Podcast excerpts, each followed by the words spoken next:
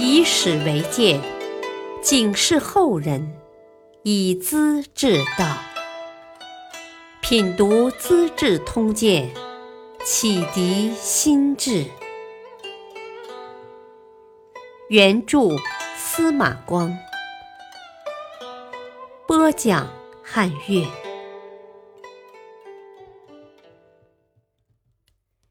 第一百一十五集，问非礼，颜回辞官，说直话，王树不吃。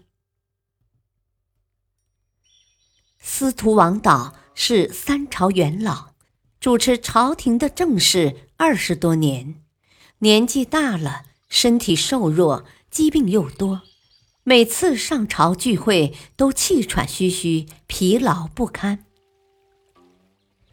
年少的成帝很尊重老人，常到王府拜望，和陪伴的大臣一道在内室饮酒谈笑，借以安慰这位功勋卓著的老臣。成帝谦虚知礼，每次来见都向王导下拜，见到曹氏夫人也要恭敬的请安问候。朝中的军政大事也交给老人决断，不提反对意见。侍中孔坦看在眼里，觉得不大正常，就向成帝说：“啊，陛下年纪渐渐大了，要注意君臣礼节，上下有所区别。国家的事情也要广泛听取大臣们的意见，集思广益呀。”言外之意是不能只让王导一人专权。孔坦的意见本来提得在理，王导得知以后却很不高兴，找个理由把他调出内廷，去当廷尉。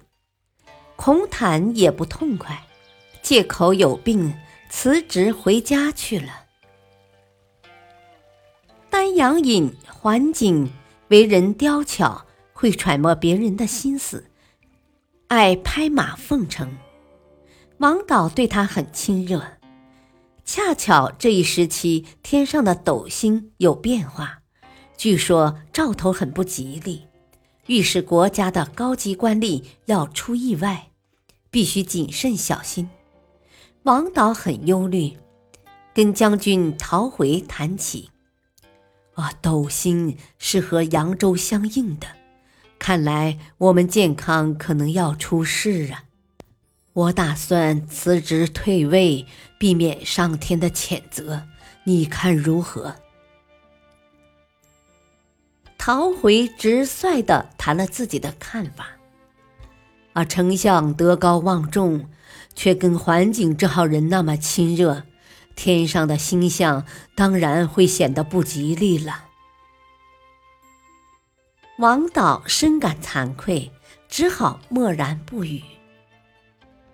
王导是皇帝的师傅，地位高，权势大，有些官吏主张向他敬礼下拜，表示特别尊重。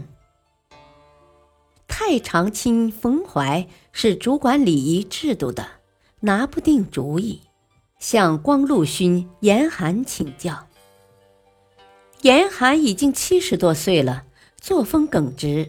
他说：“王丞相虽说尊贵，但也不必下拜，都是同朝的大臣嘛，要拜的只能是皇帝一人。”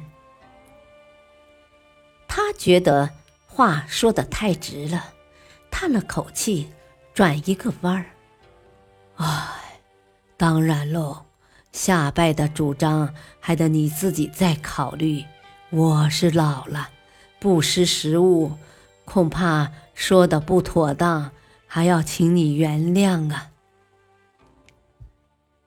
老头回到家里，心情很不平静，跟子孙们谈开了。啊，谁都知道，一个国家要出兵攻打别国。该由国君自己做主，不能去找仁德君子请教。当年鲁军请教柳下惠，我想打齐国，好不好？”柳下惠说：“打不得。”事后非常不安，怀疑自己的道德人格是不是出了毛病。否则，为什么鲁军会把杀人的事跟自己谈呢？现在，冯怀居然找我讨教能否向王导下拜，把阿谀奉承的事问到我，只怕我的人品也出了毛病吧。家人们都劝慰老人，别想的太多，不理这种事也就罢了。严寒可不含糊，他又想起了过去的事来。有一天，遇到著名相士郭璞，硬要帮自己算卦，看看命运如何。严寒当时就拒绝了。哦，寿命长短是天给的，功名事业要自己努力，尽了力量得不到，那是命。按正道生活，别人不理解就是自己的性。性命顺其自然，何须求神问卜呢？这事过去好久了，却一直记得清楚。现在冯怀之流竟把我看扁了，我的性命要想自然正道，就不能再跟他们一起混，还是走吧。于是向朝廷递上辞呈，回到乡下，后来一直活到九十三岁。还有王蒙和王树，是王导的属员，他俩出身太原豪族，门第很高，社会地位非同一般，王导才把他们拉来结成一体。王蒙不拘小节，随随便便。朋友刘旦很佩服，说他豁达自然。王树却沉静斯文。每当朋友宴会，别人谈笑风生，他好像身在山中的老和尚，毫无感觉。三十多岁了，并不出名，世人说他痴呆。一天。王树从东吴来见王导，恰好满座客人高谈阔论。王导每次说话之后，做客们都吹吹捧捧，啊，这是智者的宏论呐！王导也很高兴。坐在角落里的王树，往往趁空冒出一句，冷补丁：“啊，人非尧舜。”哪能每句话都对呢？王导听了就会冷静下来，表示感谢，因为只有王树才能真正帮助他。王树不吃，这是真的。古人说过“大智若愚”，王树不但不痴呆，还是真正的聪明人呢。感谢收听，下期播讲后赵自由信宗教，石虎两次杀太子。